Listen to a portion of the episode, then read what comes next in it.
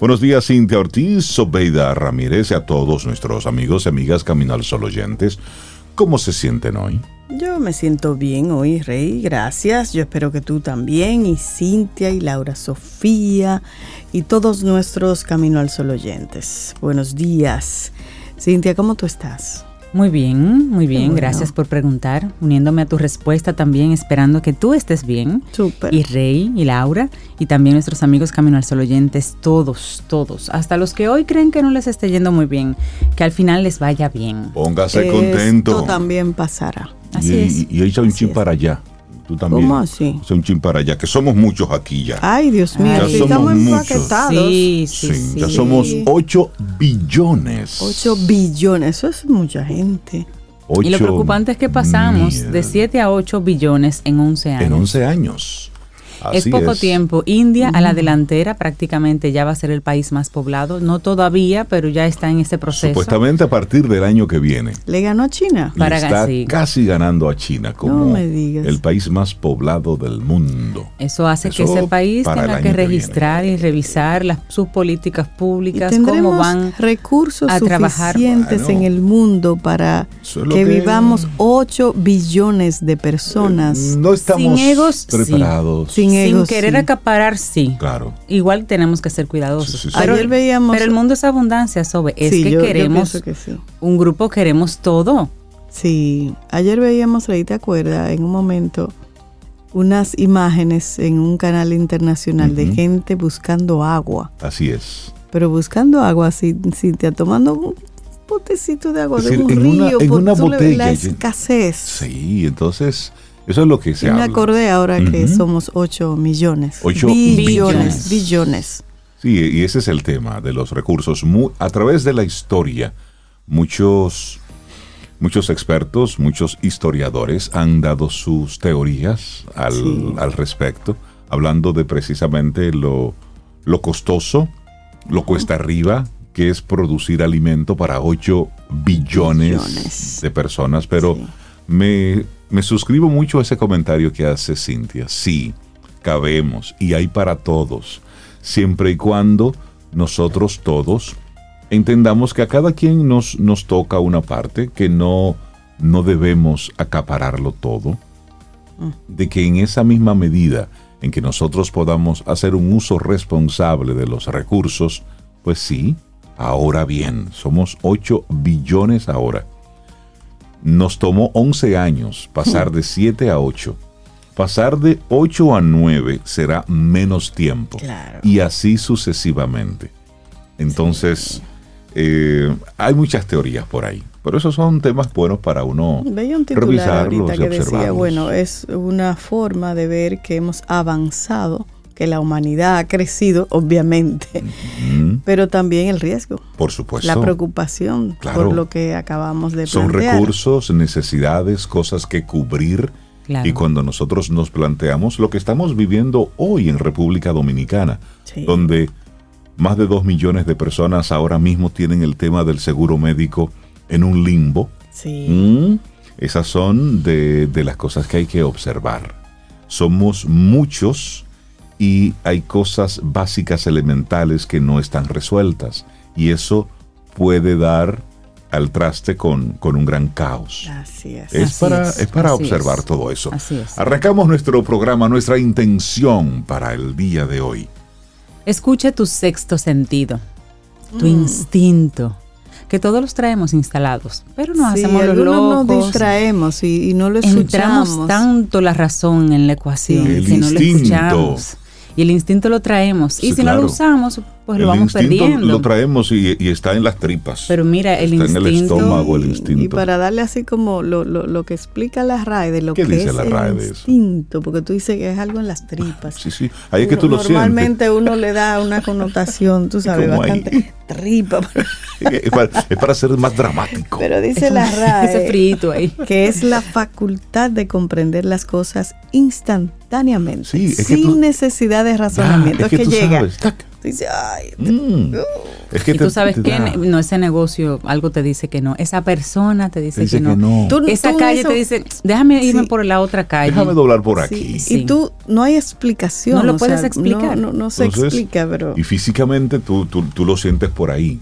Y oye, esta percepción íntima e instantánea de una idea o una verdad que aparece como evidente a quien la tiene. Eso, eso, es- eso es bonito, una Y hagamos una, un ejercicio, la invitación, hagamos un ejercicio a recordar ese momento en el que todos nosotros, tú también, Camino al Sol Oyente, y no tienes que detenerte ni nada, pero haz el ejercicio durante el día, en qué momento o momentos algo, algo superior, algo dentro de ti, te dijo algo que te cuidó.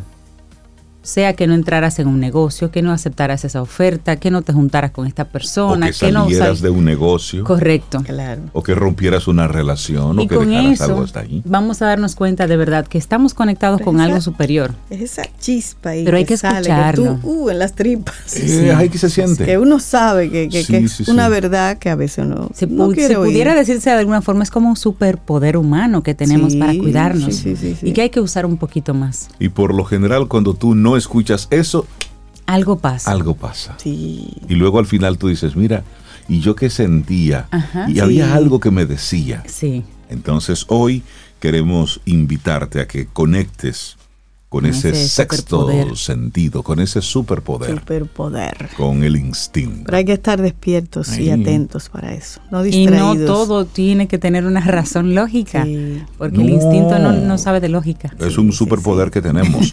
Arrancamos nuestro programa Camino al Sol. Tenemos invitados, colaboradores para pasar estas dos horas conversando sobre diferentes temas. Los titulares están ahí, ya los compartiremos en breve. Están feísimos hoy, no se los voy a, a Adornar. No, no, no, no. Ni decorar, ni nada. pero entre una Ay, cosa y otra, mío. hay un gallo que se soltó en el aeropuerto internacional Las Américas. Pero- y luego de eso estaremos Dios hablando. mío. Arrancamos nuestro programa Camino al Sol. Son las 7, 10 minutos. Con la música compensamos, yo creo, todas estas noticias como rarísimas. Ojalá. Ay, sí, ojalá. Iniciamos así, con, sil, con Silvio. Pues es ojalá o ajualá. Ajuala. Mira, esa canción debió llamarse Ajuala, porque tiene como tanto ojalá se Sí, te pues. apague, se te apague, se te queme, se te cierre. Entonces eso termina Cancela. un- Ah, un ajualá. esa. Así iniciamos. Los titulares del día. En Camino al Sol.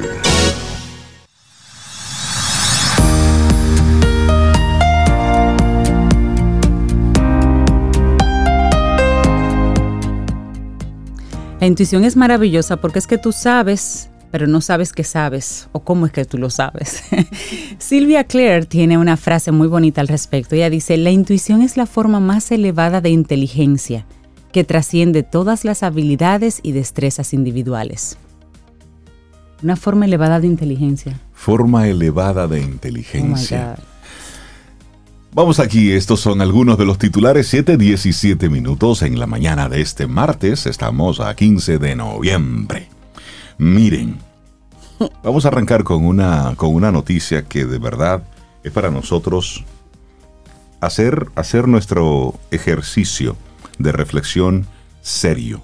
Oigan esta información, excluyen de comisión que discute la normativa sobre docentes de excelencia a los que se oponen a cambiarla.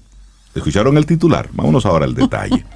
El Consejo Nacional de Educación Superior, Ciencia y Tecnología aprobó crear una nueva comisión para continuar las discusiones tendentes a modificar la normativa 09-15 que sustenta el programa Docentes de Excelencia y de 19 miembros que tenía el grupo originalmente conformado, ahora solo tendrá 7, dejando fuera todo el que tenía una posición contraria a los cambios que pretenden bajar los estándares para el ingreso a la carrera. ¿Ustedes No, no, escucharon? no. En la reunión del pasado viernes 11, celebrada en el Salón del Consejo Universitario de la Universidad Autónoma de Santo Domingo, UAST, se designó a la viceministra de Educación Superior, Evarista Matías, Ricardo Winter, rector de Psicología Industrial Dominicana, José Alejandro Aibar, re- rector de la Universidad del Caribe, Antonio Caparrós, vicepresidente ejecutivo de la Fundación Inicia, María Waleska Álvarez, presidenta de la Acción Empresarial por la Educación Educa, y Oscar Amargós, viceministro de Calidad, Control y Supervisión del Ministerio de Educación. Estos nuevos miembros forman parte del gabinete educativo que tiene pautado reunirse este miércoles con el presidente Luis Abinader y la vicepresidenta Raquel Peña en el Palacio Nacional, donde presentarán un informe sobre la normativa 09-15, que estaría orientado en la dirección de que ésta sea cambiada, a pesar del rechazo que ha provocado esa intención. Pero ¿quiénes son los que quedan fuera de esta comisión? Sí, Porque por estos nombres hay que darlos. Sí. Queda fuera Nuri González, del Instituto de Formación Docente. Una académica. Por favor, ella queda fuera de esa comisión. Ella es del Instituto de Formación Docente Salomé Ureña, del ISFODOSU. También el presidente de la Asociación Dominicana de Profesores queda fuera de todo esto. Muy bien, el señor Eduardo Hidalgo. También la coordinadora de la Facultad Latinoamericana de Ciencias Sociales, la FLAXO, Sheila Valera, queda fuera. También la rectora de UTESA. Esa chica. Por supuesto, también la rectora de UTESA Santo Domingo, María Elena Cruz, el viceministro de la presidencia José Ramón Holguín, el asesor del Poder Ejecutivo en Educación Superior también queda fuera, Ángel Hernández. El esta, presidente, esta es buena, esa que viene es eh, buena. el presidente de la Academia de Ciencias queda fuera de la comisión, Luis Sheker Ortiz, y Dinora García Romero de Poveda del También. Instituto Superior de Estudios Educativos, Pedro Poveda. Ay, ay, ay. Estos quedan fuera porque eran del grupo ¿Qué se opone? que se opone a que se baje la calidad de los, de los aspirantes a docentes. Ah, bueno, síguela pero completa, sigo, por sigo favor. aquí. La exministra de Educación Superior, Ligia Amada Melo, reiteró que las pretensiones de las autoridades del área de educación superior a cambiar la normativa 09-15 tiene el propósito de reducir los requisitos de ingreso establecidos en las escuelas de pedagogía de las diversas universidades existentes en el país para promover más egresados, pero con menor calidad. Eso, eso es contradictorio, pero lo que ella dijo textualmente, que yo me pregunto también, y ella dice, nosotros nos preguntamos cuál es el interés de cambiar una normativa que en los hechos ha demostrado que da resultados. Y ellos van a tratar de confundir al presidente Abinader diciéndole que ellos defienden la calidad y que no han quitado la prueba, y no es verdad. Ellos quieren mantener una prueba nacional hecha aquí que yo sé muy bien que la van a acomodar para que entre todo el que quiera estudiar docencia. Hay que recordar que estos programas de excelencia es el gobierno el que le paga a las A las universidades, para que esos estudiantes, que luego serán los docentes, pues puedan hacerlo sin ningún tipo de problema. Entonces, ¿cuáles son las universidades que están ahí en la, en la comisión? Solamente para recordarle, la UAST, que no ha logrado ¿m? nada, también Si no ha podido hacer el programa, Unicaribe, recibir, Unicaribe tampoco, ha podido recibir estudiantes. ha podido recibir estudiantes, eh, psicología industrial dominicana y por ahí se va. Entonces, observemos lo que está ocurriendo y señor presidente, eh, yo espero que ya usted no esté en campaña, sino que estemos ya gobernando. Ya yo espero que estemos en eso. Y que lea los periódicos también y que alguien le entere. ¿m? Y bajar una comisión de 19 miembros a 7 y sacaron específicamente a los que se oponían. Yo me pregunto entonces, No, hay gente ¿en competente ahí. o y mi sea, pregunta es, ¿en qué democracia estamos viviendo? Porque es muy fácil ser, ser tolerante cuando todos estamos de acuerdo. Claro. Pero ir a una reunión y cada quien exponer sus puntos en absoluta libertad y mostrar cada quien sus razones, eso es vivir en democracia. Entonces, ahí tenemos una, una gran tarea por delante. Ahí tenemos una oportunidad. Ciudadanos, estemos vigilantes, porque Esto no puede pasar. esto Yo- no yo- puede pasar. Esto no puede pasar. Y esto es una, esto es una gran vergüenza que esto esté pasando con Es educación. Increíble, increíble. Es una vergüenza. Y tanta gente que luchó por un 4% para mejorar la calidad de la educación. Y aquí lo que quieren es usar ese dinero en su beneficio. Mira, un, un dato sencillo, 100 mil pesos cada año paga el Estado por cada estudiante del programa. Eso no es dinero, realmente eso yo creo que los costos lo cubre tal vez a duras penas. Pero el gobierno paga 100 mil pesos anuales a las universidades por cada estudiante que se forma bajo el programa de formación docentes de excelencia y lo hace a través del Instituto Nacional de Formación y Capacitación del Magisterio, el INAFOCAN, que es una dependencia del Ministerio de Educación. Pero ¿qué es lo que pasa? Que 100 mil pesos es anuales, pero el ministerio a través del INAFOCAN paga por adelantado 400 mil pesos por cada estudiante. Entonces multiplica. Claro. Entonces, ¿Cómo ¿cuál es el así? interés? El interés No es aquí la calidad, lo es el estamos viendo que No, es obviamente la calidad no es. No es la calidad, es el dinero. lo que están es viendo el dinero. El dinerito. esto. Sí. Así es. Bueno, el gobierno entregará cerca de 3 mil millones en bonos de Navidad. Cada tarjeta tendrá 1.500 pesos y será activada con la cédula. Entre las dos primeras semanas de diciembre de 2022, cerca de 2 millones de personas estarían recibiendo un promedio de 3 mil millones de pesos a través del bono navideño que entrega el gobierno dominicano. Y esto de acuerdo al coordinador del Gabinete de Políticas Sociales, Tony Peñaguaba. Eh, mencionó que son 1.500 pesos canjeables en el comercio local y que cada persona podrá utilizar solo un bono porque el mismo será activado con el número de, de cédula. Además explicó que hay una lista negativa que no puede recibir el bono entre los que están los empleados públicos y privados porque ya reciben doble sueldo, los militares con rango de coronel hacia arriba. También no podrían recibirlos los beneficiarios de las tarjetas Supérate porque reciben todos los meses las ayudas sociales del Estado, por lo que se estima que hay una lista negativa cercana a más de 3 millones de personas que no pueden recibirlo. Peñaguaba expresó que los poderes del Estado recibirán bonos, sobre todo el Congreso Nacional y las alcaldías a través de la Liga Municipal Dominicana y la Federación Dominicana de Municipios. También dijo que supérate con el mapa de la pobreza que le autoriza el Sistema Único de Beneficiarios, SIUBEN, de los más pobres que no tienen la tarjeta.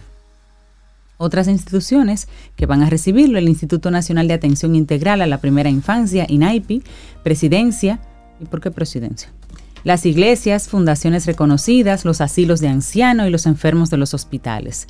Indicó que nadie puede canjear más de una tarjeta porque se activan con la cédula de identidad personal. Este dato es sumamente importante porque serán 2 millones de personas que podrán canjearlo. Las tarjetas se activan llamando al número de control, en este caso una compañía, Visa, y ahí se activa con el número de tu cédula. Si no puedes activarla porque está en la lista, la lista negra o lista negativa como ellos le llaman, no podrás activarla. Y eso indicó el titular del Gabinete de Políticas Sociales. Bueno, Bueno, y atención acá, alertan cuatro provincias por posibles lluvias fuertes. El Centro de Operaciones de Emergencias COE emitió alerta verde para cuatro provincias debido a las precipitaciones que podría provocar la vaguada prevista a ubicarse en el territorio nacional para hoy martes.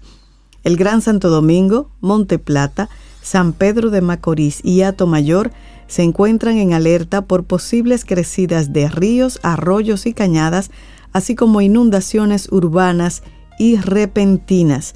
El COE ofreció estas especificaciones sobre la base del boletín meteorológico de la Oficina Nacional de Meteorología, ONAMET, que establece la presencia de ráfagas de vientos en la región norte, sur, en la cordillera central y la zona fronteriza. Además, se esperan que estas condiciones climáticas aumenten su intensidad hoy, lo que también incluye un aumento de humedad e inestabilidad.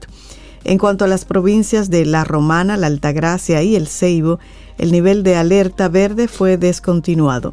El recuerdo del viernes fuertes lluvias afectaron varias zonas del polígono central y de otras partes del país la tarde del día 4 de este mes. En la capital dominicana la lluvia comenzó a caer alrededor de las 5 de la tarde, con varios lugares llegando incluso a ser intransitable debido a la gran cantidad de agua en las calles. Así es, alerta verde para el Gran Santo Domingo. Y cambiamos de tema, ya lo mencionábamos temprano, la Tierra alcanza los 8 mil millones de habitantes. ¿A cuántas personas puede albergar nuestro planeta? Qué buena pregunta. Bueno, la Organización de las Naciones Unidas dice que la Tierra alcanzó este 15 de noviembre los 8 mil millones de habitantes, solo 11 años después de que alcanzara los 7 mil millones. Con la expansión de la población ha llegado una gran división algunos ven nuestros números crecientes como una historia de éxito sin precedentes. De hecho, hay una escuela de pensamiento emergente que defiende que en realidad necesitamos más personas.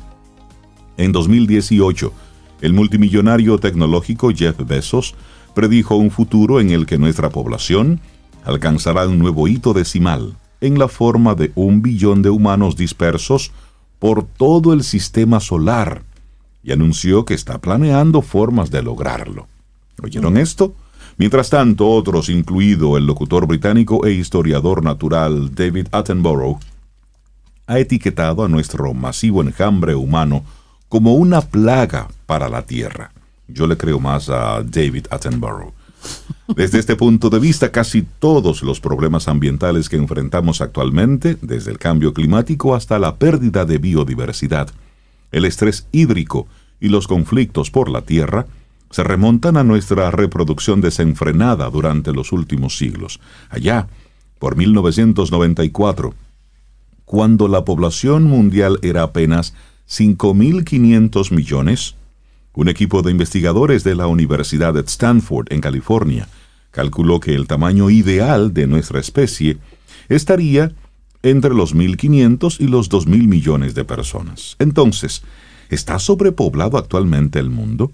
¿Y qué podría deparar el futuro para el dominio global de la humanidad? Qué pregunta, ¿eh? Ahora, si en el 94 éramos apenas 5.500 millones y en el 2022 ya somos 8.000 millones, estamos hablando de que esto va esto va rápido. Pero para que tenga entonces ustedes, eh, usted ahí el dato, ya somos 8 mil millones de habitantes en, este planeta Tierra. ¿Lo dejamos ahí o quieren hablar del gallo? ¿O lo dejamos hasta ahí? No, hay, hay una noticia. Atacan a tiros a un convoy de la Embajada de Estados Unidos en Haití. En Haití. Noticia preocupante. Es, un conductor haitiano resultó herido tras un ataque a tiros que desconocidos perpetraron este lunes contra un grupo de vehículos de la Embajada de Estados Unidos en la capital haitiana. La embajada emitió un breve comunicado en el que dijo también que fueron tiroteadas unidades de la Policía Nacional de Haití. La información aseguró que las heridas del chofer no representan peligro para su vida, además de que los miembros de la embajada no sufrieron daños físicos ni tampoco los agentes.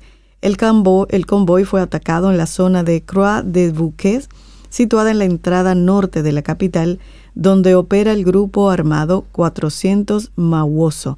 El 16 de octubre del 2021, esa banda secuestró a 16 misioneros cristianos estadounidenses y un misionero canadiense y pidió un rescate por ellos.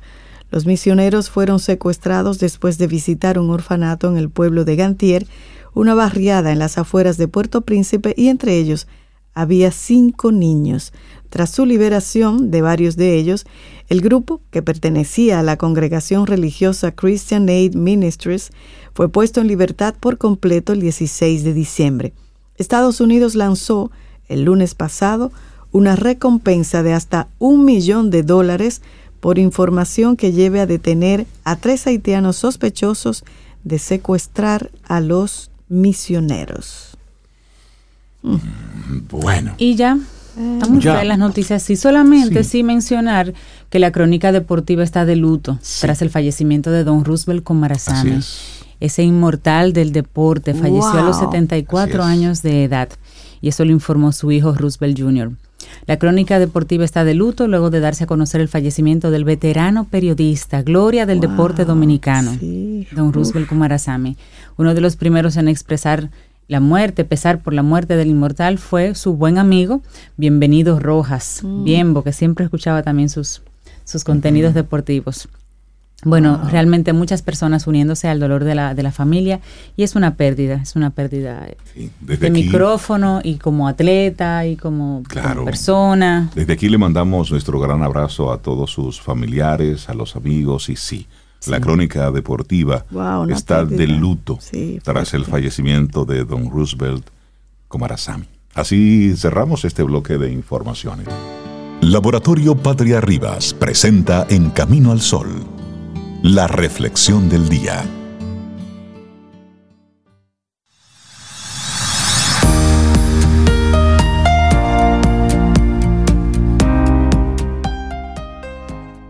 La intuición es ver con el alma.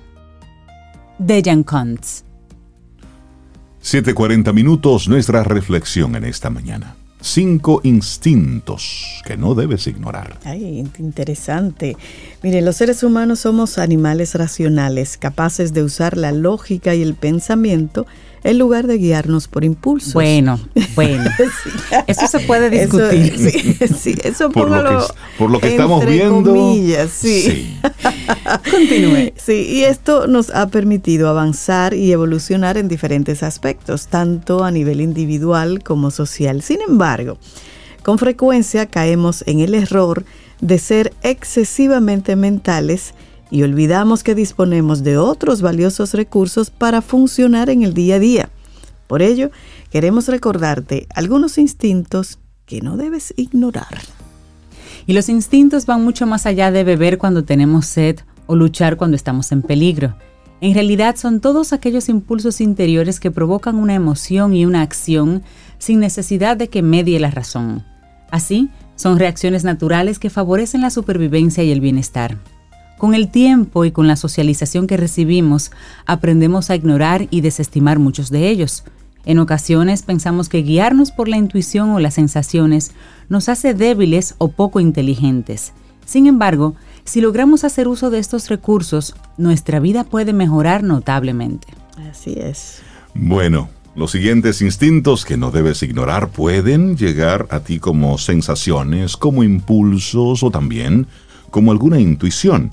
Todas las personas los experimentamos en distintos momentos, aunque puede que te hayas acostumbrado a no escucharlos. Por ello, te animamos a que les prestes un poco de atención a partir de ahora. El primero de ellos, la emoción ante una oportunidad. Mm. La razón, o más bien la vida, es una constante toma de decisiones y recurrir única y exclusivamente a la razón no siempre es el mejor modo de abordarlas.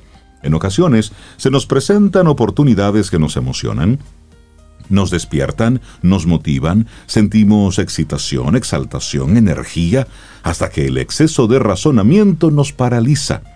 Comenzamos a pensar entonces en los contras, a imaginar toda clase de escenarios negativos y resultados desagradables y desestimamos entonces ese impulso inicial. Si se presenta ante ti una oportunidad, un camino o una idea, que se siente alineada con tu propósito, a tus valores o tus deseos, escuche ese instinto. Puede ir desde mudarte a otro país hasta empezar un emprendimiento. En cualquier caso, aunque sea una opción novedosa o revolucionaria, y aunque esté cargada de incertidumbre por saltarse de los parámetros más convencionales o de lo que habías planteado para ti, tal vez sea el cambio que tanto habías esperado. Así es que la primera de ellas para el campo ya. emoción ante una oportunidad. Sí, pero hay otra importante también, sensación de malestar y de peligro. Mm, ojo ahí. ¿Alguna vez te has sentido en peligro en un determinado lugar o junto a ciertas personas aunque no puedas explicarlo racionalmente? Mm. Quizá estar junto a tu pareja te genera ansiedad Tal vez ese nuevo empleo te obliga a mantenerte en constante alerta o sientes que salir con tu grupo de amigos te drena la energía. ¿Cómo actuar si no hay un motivo lógico o claramente visible que te lleve a experimentar esas sensaciones? Aunque no puedas identificar el origen de tus emociones, estas, estas son tu mejor guía. Por ello, actúa en consecuencia. Si algo se siente mal, probablemente es porque está mal. Así que aprende a escucharte y toma medidas al respecto. Voy a repetir. Si algo se siente mal, probablemente es que está mal. Ya. Listo.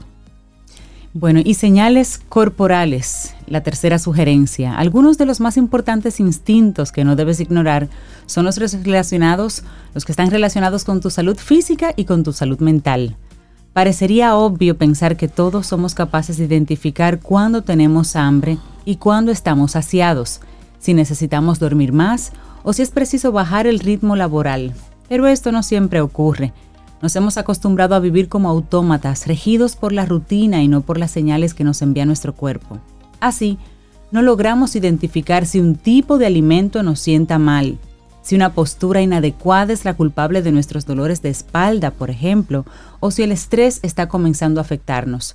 Afortunadamente, para aprender a identificar estas señales, podemos ayudarnos del mindfulness. Estar presentes en cada momento nos permitirá percibir qué sentimos y qué necesitamos en ese momento. Y luego está la necesidad de comunicación. Las personas no siempre somos tan claras y asertivas como deberíamos y podemos llegar a ocultar nuestras emociones con gran maestría. Así muchas veces nuestros seres queridos atraviesan periodos dolorosos sin pedirnos ayuda o sienten ira o disgusto hacia nosotros sin llegar a expresarlo. Esto hace que las relaciones se tornen tensas, que sean un poco confusas, pues es el diálogo el único modo de lograr una empatía y llegar a un acuerdo. Paradójicamente, la intuición nos avisa en muchas de estas situaciones de que una conversación es necesaria. Tal vez no tienes pruebas para afirmar claramente que el otro está mal o que ha comenzado a comportarse diferente. Incluso puede que esa persona niegue estar sintiendo nada extraordinario si tú le preguntas, ¿te pasa algo? Dime, ¿está todo chévere? ¿Está... Sí, sí, sí, sí, sí, sí, todo, bien, tranquilo, Rey, yo estoy bien. Y por dentro, mira, y esa marcha por dentro. Entonces, si tu instinto te alerta de que está ocurriendo algo, procura acercarte y dar pie a esa conversación. Finalmente, el otro se abrirá y comprobarás cuán necesaria era la comunicación. Ay, sí. Bueno, y otro, correcto e incorrecto. Por último, si estás decidido a comenzar a vivir con tus instintos e intuiciones como aliados, es importante que aprendas a detectar lo que se siente correcto e incorrecto. No nos estamos refiriendo al plano moral o a lo que es socialmente deseable, sino a lo que se siente acertado a ti.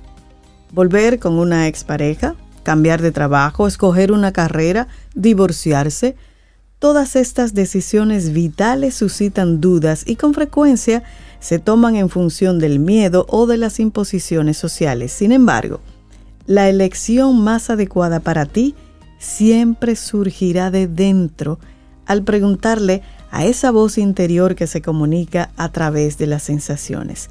Algunas personas están naturalmente más conectadas que otras con sus instintos. Sin embargo, si eres muy mental, puede que el inicio te cueste acercarte a estas sensaciones y tomarlas en consideración. Lo importante es que se puede. Para terminar, reconectar con esta parte de ti te ayudará a mejorar tu salud, tu bienestar y tu paz interior cuando actuamos en contra de nuestras propias necesidades, aunque sea de forma inconsciente, la carga se acumula y se vuelve más pesada. Así que date la oportunidad de liberarte. Trabaja con tu instinto, es aliado, es amigo. Cinco instintos que no debes ignorar. Un escrito de Elena Sanz que compartimos aquí hoy en Camino al Sol. Laboratorio Patria Rivas presentó En Camino al Sol, la reflexión del día. Ten un buen día un buen despertar. Hola. Esto es Camino al Sol. Camino al Sol.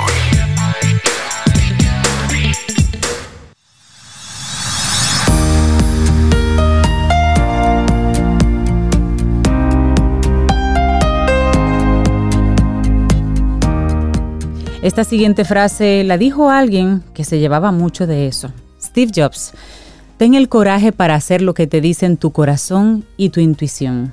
Y él lo hacía mucho, aunque nadie lo entendiera.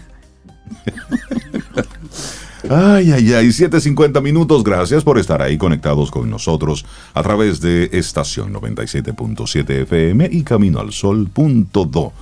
Darle los buenos días, un abrazo en la distancia a nuestro buen amigo Néstor Esteves, quien siempre nos comparte sus pensamientos, sus curiosidades por ahí sobre la comunicación y demás. Néstor, buen día, ¿cómo estás?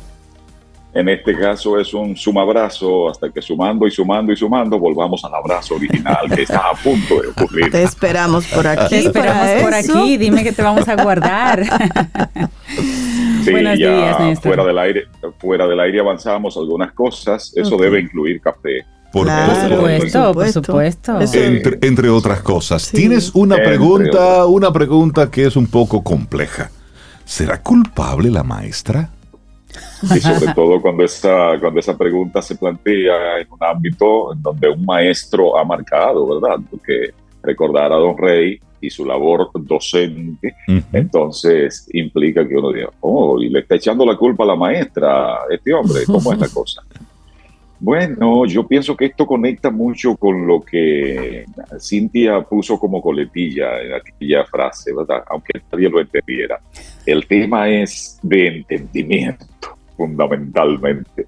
Y quiero conectarlo con algo, además de decir buenos días, porque eso tiene que ver mucho con la decencia, ¿verdad? El saludar y decir buenos días de manera colectiva y el abrazo compartido. Formo parte. pues además de eso, quiero conectarlo con algo de lo que ya ustedes hablaron un poco más temprano. Ya llegamos a 8 mil millones. Sí. Eso implica un ejercicio de entendimiento, Recordemos que incluso hasta en los grupos de a dos hay diferencia, ¿verdad? Imagínense en un grupo de 8 mil millones. Cuando cada cabeza es un mundo. Sí, imagínense. imagínense la diferencia de criterio que ahí puede aparecer. Se impone entonces si de verdad hemos logrado dejarnos permear por ese proceso civilizatorio, si esa civilización es de verdad, ello habrá de, incluir las normas básicas, por lo pronto, de convivencia, de entendimiento. Y por eso entonces vengo con esta pregunta, un poco buscapié, podría, podría tildársele a esa pregunta, de si es culpable la maestra. Número uno, ¿de qué maestra estoy hablando? Estoy hablando de la madre naturaleza. Que es madre y que es maestra, y que es una maestra que nos grita y nos grita ah, para dejarnos así como sorditos.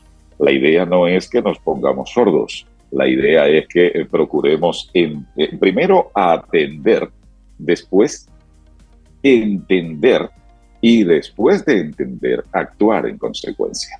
¿Y qué me ha hecho inquietar en este sentido y plantear la pregunta de si será culpable la maestra? Bueno, pues los acontecimientos del primer viernes de este mes.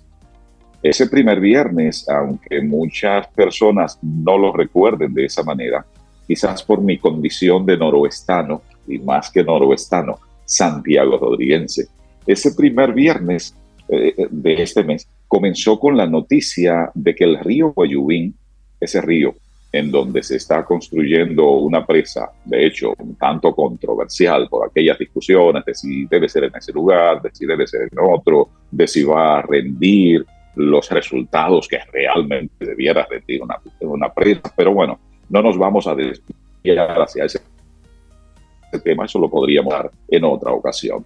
Lo que quiero es recordar que ese viernes comenzó con la noticia de que ese río había hecho una crecida inusual, una crecida que, dicen los que más tiempo han vivido en esa zona, nunca se había visto una crecida de esa magnitud. Tan fuerte fue la crecida que se llevó el muro que se, no el muro de la presa como se ha publicado, sino el muro que se hace inicialmente para desviar el río y poder realizar los trabajos de levantamiento de lo que entonces va a ser después el muro de la presa. Ese muro fue llevado por la crecida y por supuesto fue tan fuerte que puso en alerta, de hecho el BOE declaró en alerta roja la provincia de Montecristi. Nosotros, de hecho, decíamos, decíamos la información porque ocurrió temprano en la mañana. Así es, fue jueves por la noche, entonces todo desde por la noche se pusieron en, actividad las autoridades, por supuesto, y ya al día siguiente, pues la noticia se, se diseminó. Por supuesto, esa noticia quedó solapada por lo que ocurrió después en la noche como, como mensaje también de la madre y maestra naturaleza. Lo único que no ocurría, este segundo mensaje, en, ese, en un pueblo apartado, digamos, del país. Es más, en dos provincias por demás, y vaya coincidencia, de las cinco del país, en donde según las últimas informaciones de que se dispone, ha venido reduciendo la cantidad de población, como son Santiago Rodríguez, mi provincia natal, y Montecristi. En esas dos provincias, la población, censo por censo, se ha venido reduciendo. ¿Y de dónde se va la gente? De donde la cosa está mal. Ah, se va hacia otro lado en donde piensa que va a encontrar mejor oportunidades. Quizás soy un ejemplo de ello, ¿verdad? Porque vine de mi provincia a la capital para abrirme campo profesionalmente. Pero no hablemos de mí. Vamos a seguir con el mensaje de la madre naturaleza, que eh, recuperamos esa tarde, noche de viernes. Bueno, pues cayeron no solo burriquitos aparejados, no, cayó de todo lo que puede caer desde las nubes en, en, la capital dominicana. Y ya sabemos, ya tenemos el balance de nueve personas que perdieron la vida como consecuencia de ese acontecimiento. Sí, entonces vaya paradoja. En la cuenca alta de Guayubín cayó tanta agua y no pudo ser retenida. Nos hemos preguntado por qué no pudo ser retenida, como se nos explica muy bien en la escuela primaria, que, que, que hacen las raíces de los árboles ayudan a contener en la parte alta, en la montaña, toda esa lluvia que cae. Y eso es lo que provoca entonces que haya cierta crecida, que se vea un poco sucia el agua, pero que mucha de esa agua sea contenida en la cuenca alta. Y como es contenida, poco a poco va fluyendo. Tenemos un río caudaloso, tenemos agua limpia después y tenemos agua por mucho tiempo, digamos que permanentemente. Sí, entonces, lo ideal es que fuese contenida. En el caso de la gran ciudad, en el caso de la principal metrópoli, mm, no solo de, de la República Dominicana, sino de toda la región del Caribe, ¿cuál es el tema? Es un poco a la inversa. Es decir, el agua no encuentra por dónde escurrirse para llegar a la parte más baja y finalmente hasta el mar. no, eh, hay un desorden y es un desorden en donde hay muchas responsabilidades, pero muchas responsabilidades. Incluso, eh, digamos, para poner como la mayor responsabilidad, están incluso entidades que desbordan a nuestro país. Estoy hablando de multinacionales que emiten, que producen emisiones contaminantes que dañan el medio ambiente y ahí hay una altísima cuota de responsabilidad. Ya después, de manera un poco más reducida, bueno, pues quien diseña una construcción en un determinado lugar asume cuota de responsabilidad. Y para llegar quizás a la mínima expresión de ello, usted y yo, si después de masticar un chicle, oiga, estoy poniendo quizás lo más sencillo, si después de masticar un chicle no reparamos en el lugar en donde lo vamos a depositar ya después de masticado, entonces tenemos una cuota de responsabilidad. Porque esa gomita pequeña puede tapar un filtrante y si tapa un filtrante, el agua no encuentra por dónde correr. ¿Se da usted cuenta entonces de que la maestra nos está gritando, pero parece que la responsabilidad es nuestra? Que parece que debemos revisar qué estamos haciendo. Y pongo el chicle para hablar como de lo más pequeño, pero bueno, cuando usamos un vaso plástico desechable, o un plato desechable, o una cuchara, un tenedor, un cuchillo desechable, y lo tiramos así como sin darnos cuenta. Es más, eh, doy aquí un testimonio personal. Con cierta frecuencia, siempre que puedo, camino en el malecón, en las mañanitas, camino en el malecón y cuando camino me rompe el alma y me atormenta tremendamente. Cuando me toca pasar por esos lugares que han sido diseñados para estacionamiento. Y son lugares en donde personas van, y eso está muy bien, van en las noches, van a tomarse un trago, van como a pasarla bien, van a compartir y eso, pero el envase en el que estaba el alcohol consumido y los refrescos consumidos y los propios vasos están tirados así, regados por el suelo. Entonces, oiga, usted la puede pasar bien, pero cuánto mal está provocando. ¿A por supuesto. A la casa grande. Por esa desorganización. Y ya que tú mencionas, y ya que mencionas el malecón, y me disculpas, Néstor, lo que está ocurriendo ahora con la playa que está en Montesinos ahora está de nuevo repleta de basura. Ay, ay, ay, tan bonito espacio. Repleta de basura. Pero eso viene de arriba también. Por, por, supuesto, es todo lo que sale del río y, termina, y termina ahí. Wow. Y cuando vamos a las playas, a las otras playas, a Boca Chica, a cualquiera de las cualquier playa, también se nota eso. Es decir, oiga, vamos, llegamos, queremos encontrarla limpia, ¿verdad? ¿Qué impresión le da a usted llegar a una playa que no está limpia, que está toda llena de basura? Por Dios, vamos a ponerlo al revés entonces. ¿Qué impresión tendrá quien llegue después que usted sale si usted deja tirada ahí toda la basura? Entonces, como que vale que nos preguntemos, y sobre todo ahora que ya llegamos a los 8 mil millones, nosotros estamos entendiendo estas lecciones que está dando la madre y maestra naturaleza estas lecciones me refiero a las más recientes, a la de Guayubín y a la de la capital dominicana. Sí, a esta que ha costado la pérdida de nueve vidas humanas, que es lo más importante, pero todavía se está discutiendo si los seguros cubren o no cubren estos vehículos ahogados, qué va a pasar. Es decir, todavía esa cuenta no está clara de lo que significó en, términos de, en términos de pérdidas, de, además de las pérdidas humanas, pérdidas económicas, sí, este materiales. resultado sencillamente de un mal comportamiento.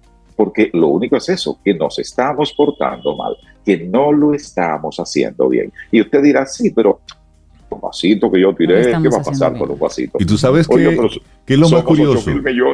y, sabes qué es, lo, qué es lo curioso de todo esto, Néstor, que la semana pasada varias voces de diferentes sectores estaban hablando de los intentos que se han hecho por hacer ajustes en el sistema pluvial, de que no necesariamente era la basura, de que no necesariamente era el comportamiento, es decir, comenzando también a quitarnos parte de la responsabilidad.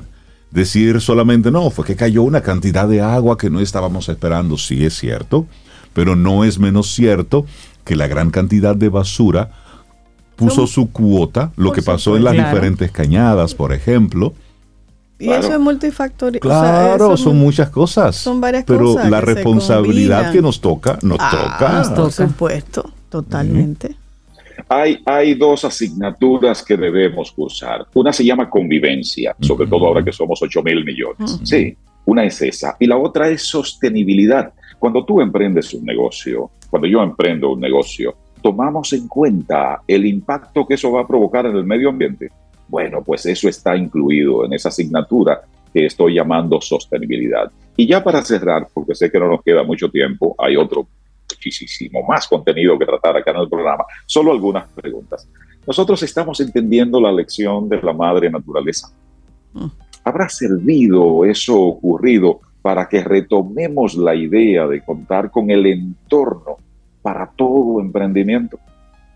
Va a servir esta lección para que colocando a las personas, como debe ser, en el centro de las políticas y de las decisiones públicas, escojamos acciones que viabilicen la convivencia y el avance.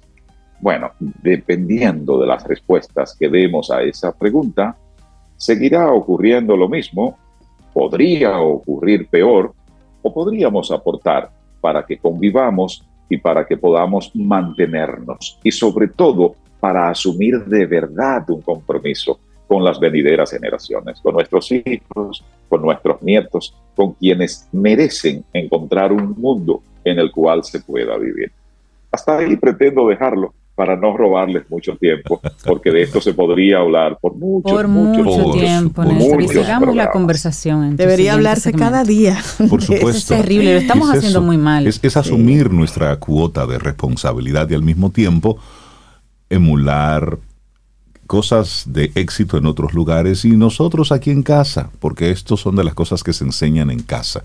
Pero también si no hay, no hay consecuencia después de una causa, entonces seguimos con esto. Néstor Esteves, la gente que quiera seguir la conversación contigo. Lo primero es que voy, prometo, hacerle llegar un escrito que he titulado a sí mismo, ¿será culpable la maestra? Se lo voy a hacer llegar a Laurita. Si lo colgamos en la web, se puede leer un poco con más detenimiento eh, sobre este tema. Y bueno, también podemos hacer por esto que ha sugerido Rey. Arroba Néstor Esteves puede ser una vía de encuentro, una vía de conexión, una vía para seguir interactuando con respecto a estos temas que tienen que ver con usted y conmigo, que tienen que ver sencillamente con algo tan importante como la vida de los seres humanos. Néstor, que tengas excelente día. Un abrazo, amigo. Gracias por tu tema. Dejas pensando mucho. gracias. Gracias. Un abrazo para ustedes. Lindo día. Lindo día. Gracias. Ten un buen día. Un buen despertar. Hola. Esto es Camino al Sol. Camino al Sol.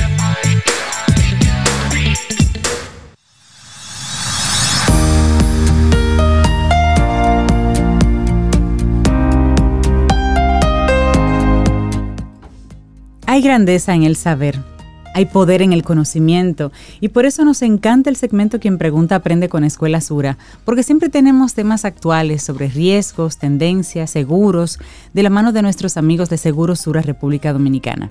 Tu cita con nosotros es la próxima semana y no te la puedes perder. Quien Pregunta Aprende con Escuela Sura.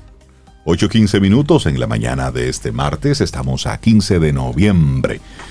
Darle los buenos días, la bienvenida a la doctora Marit Sarvaje, que abrió los ojos cuando dije 15 de noviembre. Sí, doctora, esto va rápido. ¡Wow! ¡Tan pronto! Dios mío. estamos comiendo moro de guandule pues con coco, con una ensaladita. qué bien, qué bien. Y qué bueno es estar en un 15 de noviembre rodeado de seres especiales mis amores. Mm. Doctora querida, qué bueno verla. De vuelta el comentario para usted. Gracias. Por supuesto. Sí, y, y nosotros tenemos una buena conexión, yo diría que tan excelente conexión, que esta madrugada yo decía, quiero hacer algo súper especial, porque ha habido tantas cosas en las últimas dos semanas y cuando prendo el radio, ustedes empiezan a hablar del instinto, de la voz que habla. Y ya yo tenía mi plan hecho, que hay testigos. hay testigos donde yo quiero hoy conversar cómo reparar mi desnutrición emocional. ¿Y qué más que el instinto o escuchar la voz interna que me habla? Porque eso es lo más importante y es lo que ustedes han venido hablando durante todo el segmento anterior, donde tenemos que ponernos alerta. Hay muchas cábalas, hay muchas eh, decisiones y comentarios de diferentes personas que si uno no está listo y consciente de que mi voz interior me dice sin apasionamiento y sin alterar ningún proceso, tengo que andar con cuidado, porque ahora decimos que si el eclipse, que si lo, eh, este chico, el Mercurio retrógrado, que no, oye, todo, todo influye, pero mi decisión es la más importante. Entonces, cuando vamos a evaluar los estados emocionales que están repercutiendo en nuestro cuerpo, tenemos que revisar cosas y dentro de esas ver qué está pasando con mi sentir, qué está pasando con mi cuerpo y qué elementos están influenciados que casi siempre son negativos. Por ejemplo, yo como adulto que estoy rodeado de niños, tengo miedo a la cucaracha. Que cuando recibí maltrato emocionales, golpes emocionales o físicos, no lo sané, entonces se lo transmito al niño, aquel cerebro que está virgen, que es capaz de lograr cosas positivas, pero yo con ese poder de influencia estoy influenciando negativamente al punto de que puedo provocar una destrucción emocional. ¿Y cómo la reparo? Porque estamos automáticos, estamos eh, viviendo todo externo y sin embargo no estamos asumiendo nuestro interior. Entonces yo tengo que reparar mi estado físico a través de mi estado emocional espiritual. Entonces, querramos o no, somos energía, somos instinto, lo que quieras decir, pero hay algo que domina nuestro cuerpo físico, que es el emocional espiritual. Entonces, tengo una situación física, pero emocionalmente yo debo reparar. Yo no debo esperar que alguien me la repare. Ahora bien, si lo necesito, esa persona lo que me está haciendo es recordar lo que tengo dentro de mí. Eso es lo que hacemos los terapeutas. Eso es lo que ustedes hacen aquí dando una información. Recordar, porque aquí no vinimos a aprender nada. Estamos en la tierra recordando cosas. ¿Y qué cosas tan importantes es esta evolución que tiene la tierra, que tienen los planetas, y que nosotros como parte de ellos tenemos que recuperar nuestras emociones para que nuestro cuerpo físico pueda avanzar con una calidad. ¿Y qué nos pasa? Que si no tenemos autoestima porque no nos la dieron, vamos a repararla, vamos a buscarla sin ego, decir, un momento, yo tengo capacidad para. Como también tengo capacidad para decir, mira, en este momento no puedo.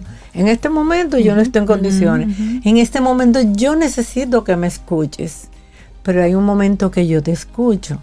Pero escuchar a diario nuestro instinto, nuestra energía, es fundamental porque no vamos a resolver nada a nadie, nosotros. Y usted dice eso, doctora, y en el segmento antes de, de iniciar la conversación pública, porque siempre tenemos un programa, mientras van los comerciales, vamos conversando aquí. Veíamos cómo la gente está ahora mismo viviendo totalmente hacia afuera y está haciendo todo el esfuerzo del mundo para mostrar cosas que antes eran muy íntimas.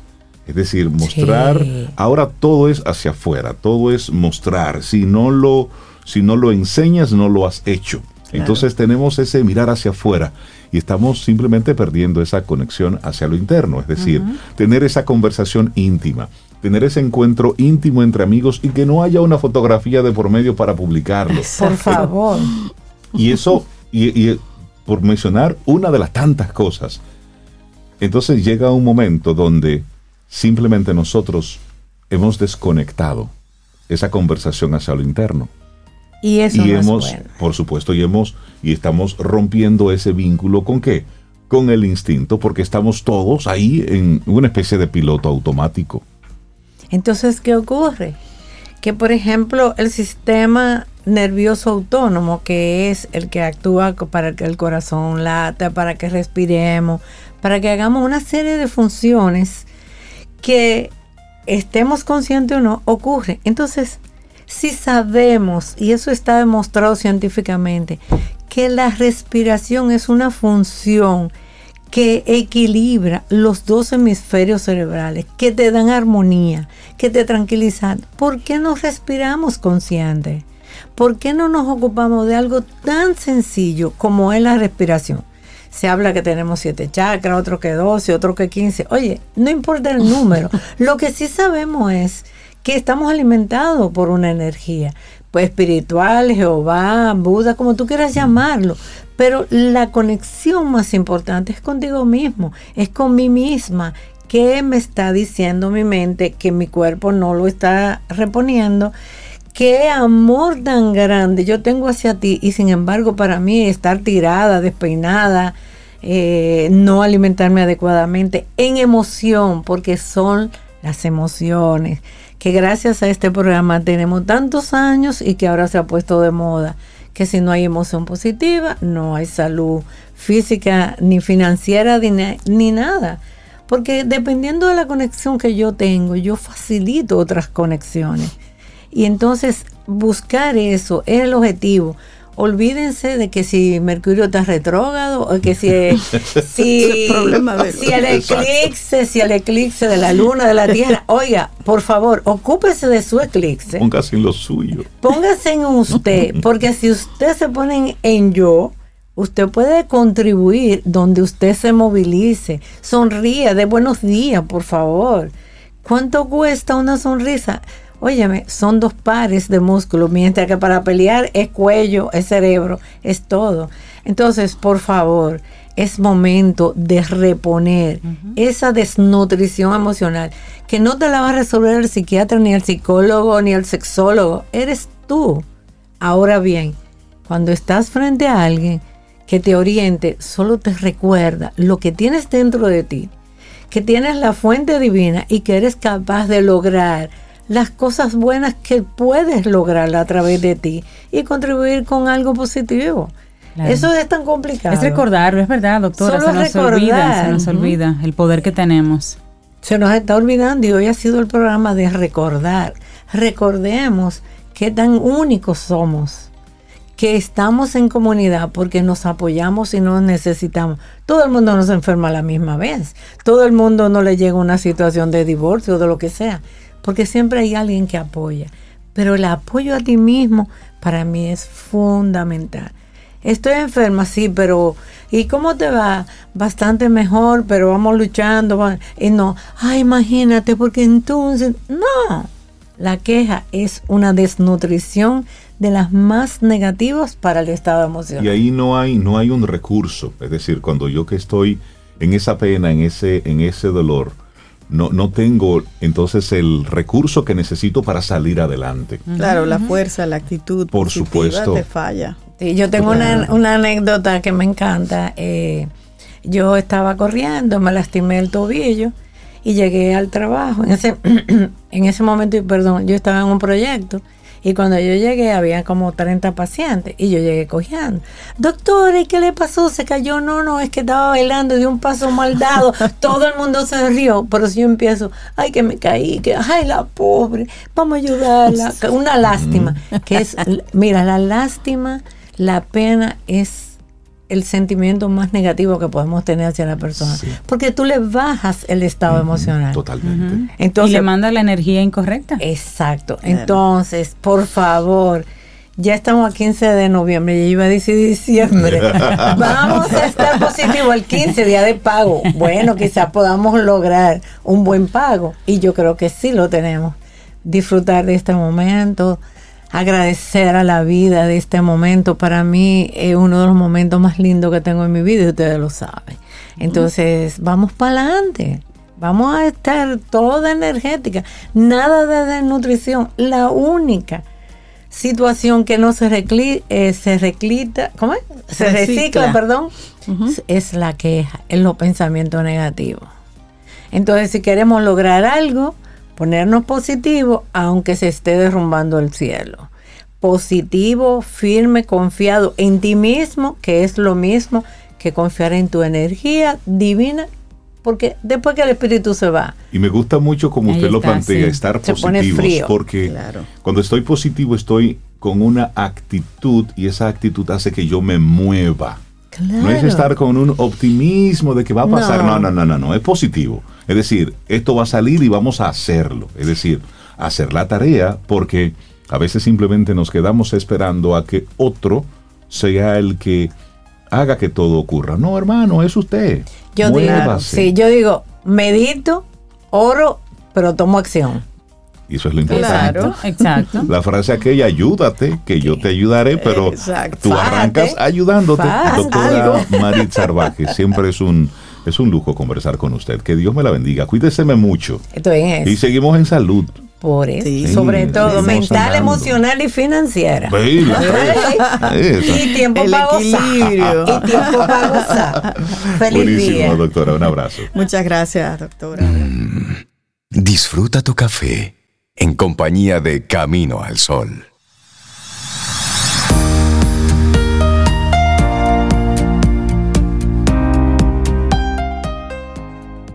La intuición es una facultad espiritual y no explica el camino, sino que sencillamente lo señala.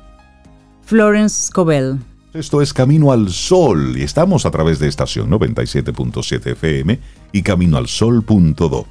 Y nació Damián, Damián. Damián es el habitante 8 mil millones del planeta en República Dominicana. ¿Nació aquí? Sí. No me digas. Por supuesto, es simbólico. Simbólico, claro. Pero ya está aquí. La llegada al mundo de Damián nació en la maternidad Nuestra Señora de la Alta Gracia y ha generado mucha expectativa por ser el primer bebé que simbólicamente nace en República Dominicana como aporte a este conteo mundial de 8 mil millones de personas. Nació de 2 kilos, 2,72 kilos y 52 centímetros y ha sido el protagonista indiscutible en la noche de este martes 15 de noviembre del 2022 fecha que marca un hito en materia del crecimiento demográfico al llevar a la población mundial a esta cifra que el Fondo de la Población de las Naciones Unidas visibiliza bajo el lema 8 mil millones más fuertes y de inmediato le pusieron su camiseta o en buen dominicano le pusieron su poloche que dice 8 mil millones. Dice 8 mil millones. no me sí, digas, no, está brandeado el niño. Ay, pero que le guarden Damián eso de está- recuerdo. Bienvenido a la vida, Damián. Así es. Mira, y vamos a tener una conversación muy interesante con nuestra siguiente invitada. Su nombre es Laura Sandoval. Ella es empresaria, escritora dominicana, radicada en Nueva York. Estudió mercadeo aquí antes de irse a Estados Unidos y ella creó carrera sobre Rey en el negocio de las guarderías. Mm, O sea que muy bien conectado con ahora, con, la- con el nacimiento de Damián, el negocio de las guarderías y crea su empresa para el cuidado infantil, que se llama Blue Sky Group Family Daycare. Y ella, bueno, pues enfrentando retos, eh, aprendiendo, está ayudando a otras personas a que el camino se les haga un poquito más fácil, porque ella está poniendo su, su conocimiento al servicio de otros. Y en esta ocasión vamos a hablar con ella porque lanza su primer libro, un libro que se titula Un diamante en bruto. Y ahí precisamente ella comparte todo ese proceso personal, profesional, todo lo que ha vivido, todo lo que ha aprendido y lo pone ahí al servicio de otras personas. Laura, buenos días y bienvenida a Camino al Sol. ¿Cómo estás? No te escucho, Laura. No te escuchamos, Laura. Ahí. Ya. Buenos días. Buenos días, buenos días, gracias por la invitación y, y, y este gran día de celebrar que tenemos el cual, 8 mil Millones. Millones, Ocho mil ocho millones. Y que tenga entonces eh, Daniel, ¿verdad? Eh, Damián. Damián, el dominicano, sí, que tenga ese, dominicano. ese número. Bueno, me ha gustado mucho escucharles desde temprano, estoy escuchando y me ha gustado mucho eh, el- la programación y, y el tema muy acertado que tienen el día de hoy, me encanta. La intuición, Qué así bueno. es. Yo, Ah. sí. Hablemos un poquito de ti, Laura. Estás en Estados Unidos. Cuéntanos un poquito de ese, de ese camino que tuviste que atravesar allá, que te lleva precisamente a luego a escribir este libro para compartir tus experiencias. Sí, el libro va desde mi nacimiento hasta el presente, todo el proceso resiliente que he estado pasando, o hasta eh, poder despertar y tener este descubrimiento de, mi ser. Eh, llego ya graduada de mercadeo, estudié en la UNFU allá en Santo Domingo y casada, eh, hacer una, una nueva eh, vida aquí con mucha, mucha ilusión y encontrarme con diferentes, uno ya profesional y encontrarse con, con, con empezar de nuevo porque es totalmente eh, diferente por ser una, una, una nación eh, eh, multinacional, multi de inmigrantes, diferente, Ujú. cul- multicultural, di- con emigrantes y todo ese tipo de cosas. Paso eh, el choque de estar trabajando en factorías, en empezar de nuevo. Factorías, eh, eh, correos de envíos, diferentes procesos que me llevan a entonces poder poner mi conocimiento cuando ya soy madre en lo que es el cuidado infantil. Y lo, desde el inicio lo, lo diseñé como una escuelita porque eso era lo que quería. Entonces, así comienza eh, este, esta travesía de realizar cinco negocios y poder lograr tener el contrato con el Departamento de Educación de la Ciudad de New York y tener mi escuela por cinco años. ¡Wow! ¿Y qué, qué- qué- qué representó para ti ese, ese cambio? Es decir, pasar de, de estar de empleada y de buscarle la vuelta, de sobrevivir en una ciudad, a luego estar ya operando un negocio de esta, de esta naturaleza y sobre todo poder apoyar a otros. Sí, ya representó muchísimos cambios. Es decir, cuando eh, voy siendo como esa eh, de pasar de empleada, como bien dices, de, de porque en Santo Domingo trabajé en bancos, so al llegar aquí y trabajar en factorías, Un cambio, un choque. Claro. un choque, un choque más comenzar totalmente y diseñar un programa para poder educar a los niños era vital para mí. Entonces, eso me hizo a mí entrar en una, en una dimensión de yo poder educar a mis empleados para poder llevar este mensaje de educación a cada uno de los niños que entraban en mi programa.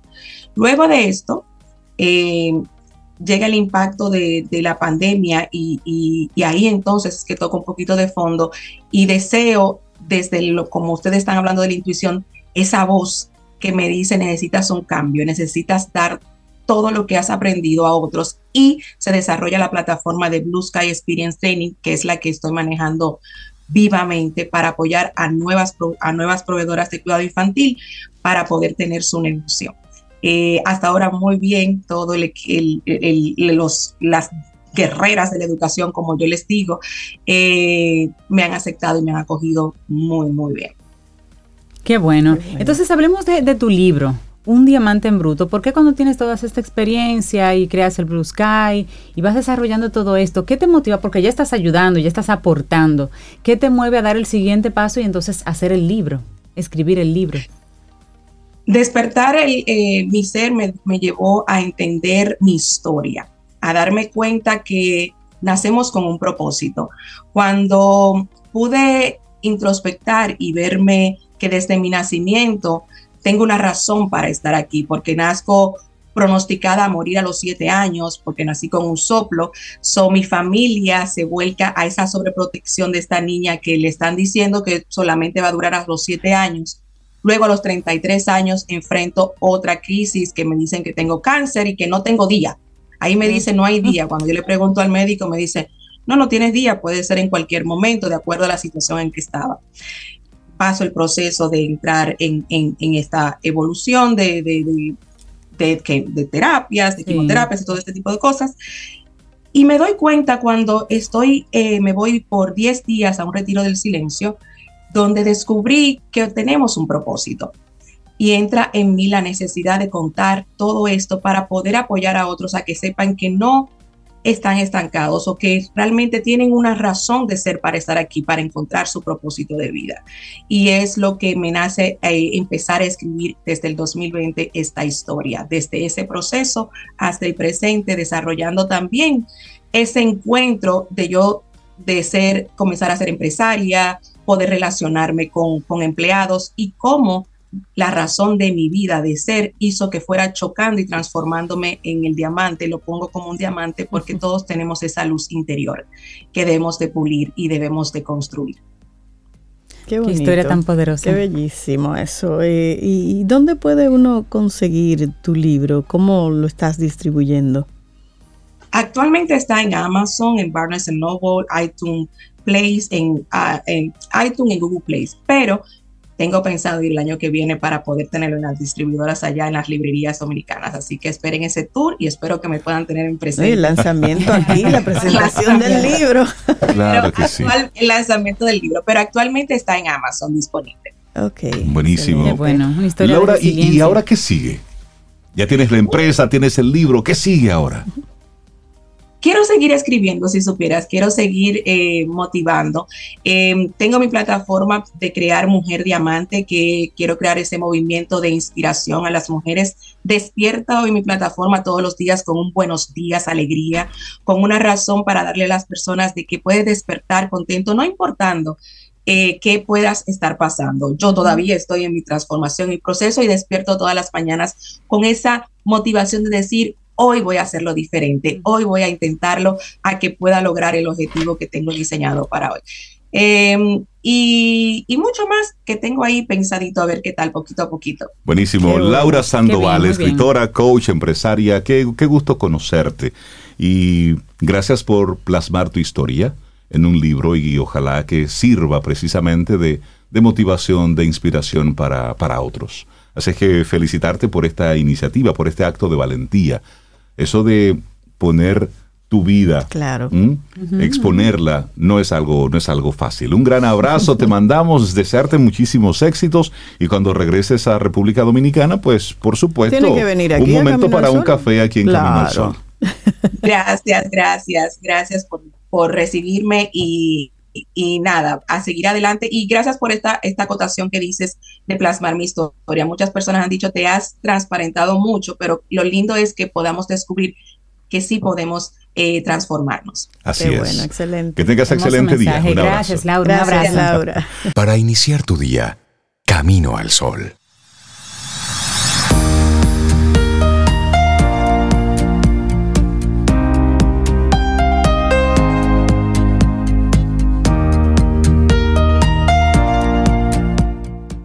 La intuición no te dice lo que quieres escuchar, te dice lo que necesitas escuchar. Sonia Choquet. Continuamos en este camino al sol y es un día de mucha creatividad aquí en nuestro programa. Estamos recibiendo mujeres que están creando mucho Sí, contenido. sí. Y bueno, darle ahora los buenos días y la bienvenida a Inés de los Santos. Ella es productora general y es guionista de la serie Antología del Estado Natural. Inés, yo estaba loco por conocerte. Buen ¿En día y bienvenida a Camino al Sol. ¿Cómo estás? Todo bien, ¿y y ustedes cómo están todos? Muy, Muy bien. contentos de tenerte. Muy bien, es, gracias. Bienvenida a Camino al. Sol.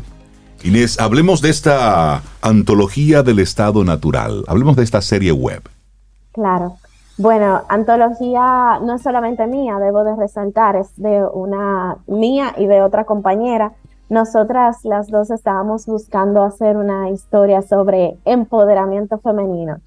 Y pues en el camino nos encontramos con el micromachismo, que es un tema que muchas personas desconocen a nivel general, porque pues no lo comentan mucho o simplemente no lo ven como que simplemente es machismo más pequeño, según lo que he Y algunas hasta Pero- lo reniegan. Pero, pero pudieras, pudieras definir ese micromachismo. ¿Cuáles serían esas actitudes sí. que se definirían ahí?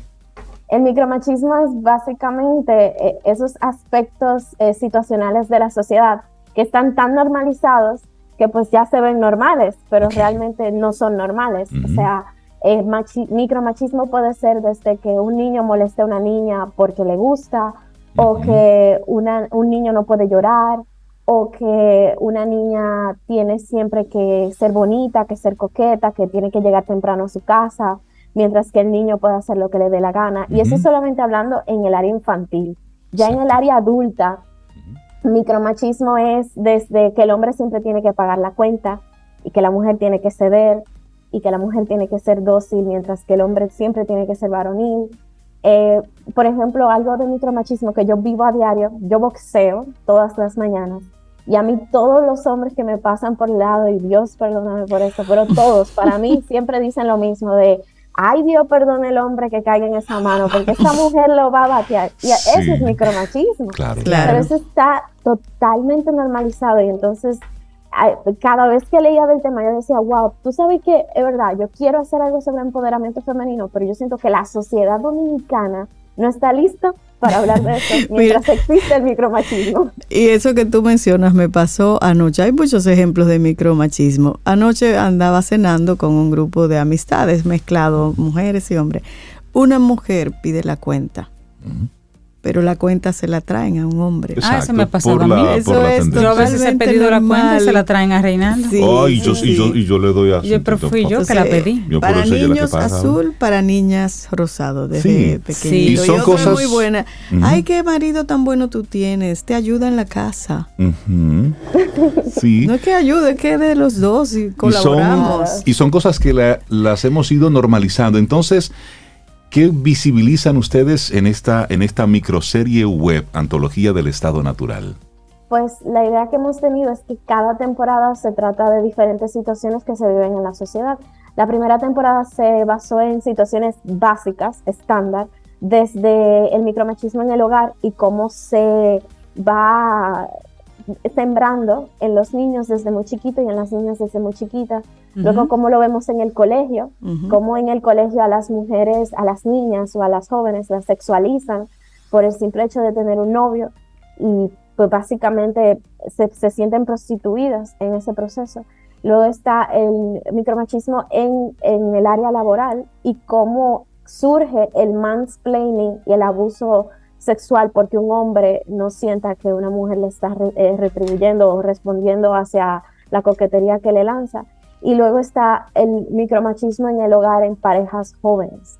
Eh, como pues básicamente no, no, no tiene que haber golpes para que realmente haya un tipo de violencia entre una pareja joven, que solamente con el hecho de un hombre exigirle de que, óyeme, no me cocine todos los días huevo o, eh, ah, pero con ese que el que tú haces ejercicio, no me imagino, o ese gay o te está tirando, o sea, Ujú. todos esos aspectos son micromachismo. Ya Luego esta segunda temporada, pues nos fuimos a temas un poquito más delicados.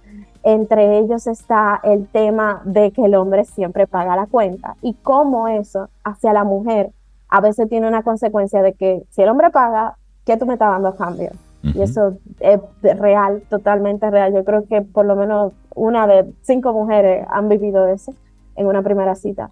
Eh, yo lo he vivido y gracias a Dios he dicho que no, pero no todo el mundo, todas las mujeres saben decir que no en esos casos. Eh, otro, otro que hemos visualizado bastante bien, que sale justo hoy a las 2 de la tarde, es el abuso de poder de los policías en las noches y cómo las mujeres, eh, pues básicamente somos blancos fáciles para ellos, porque imagínate tú, una mujer andando sola en la calle, los policías lo dicen, eso es un peligro. También el primer episodio fue sobre la violencia obstétrica, que igual no se habla mucho, eh, no todas las mujeres se atreven a hablarlo porque entienden que no les van a creer, porque van a decir que están muy hormonales, pero es una situación muy mm. real y no hay que estar embarazada para, estar, para vivir violencia obstétrica. Creo que cualquier mujer que vaya a un ginecólogo puede, puede recibir violencia obstétrica de su pareja. Y ya el último episodio que sale la próxima, eh, eh, la próxima semana es muy cercano para mí, no fue algo que viví, sino algo que le pasó a una amiga mía que eh, fue asesinada por su pareja. Y pues eh, básicamente sí, Sí, sí, sí, Tú eres la guionista de todas estas historias. Eh, ¿Son historias que llegan a ti, Inés, para entonces tú, tú le das forma y la compartes? ¿Son historias ficticias, pero tomando en cuenta situaciones que ves que se, que se dan en el país? Pues todas son reales. Ninguna historia de ahí es imaginada por mí.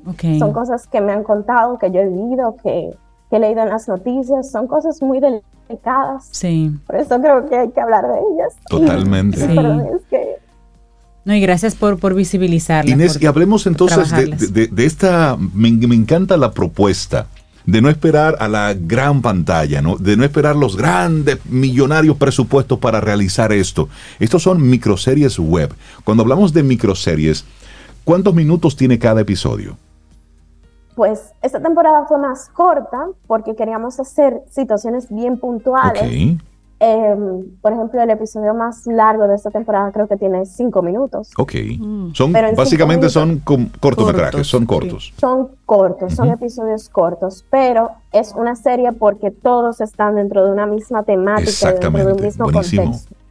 Y aparte de que, bueno, las personas que están acostumbradas a ver series tradicionales de 30 y 50 minutos sienten que eso solamente es una serie pero el que se dedica al cine sabe que una serie puede expandirse a diferentes plataformas, a diferentes medios, diferentes longitudes. Incluso con los streamings hemos visto cómo hay series que tienen hasta dos horas de un episodio. De un episodio, así es.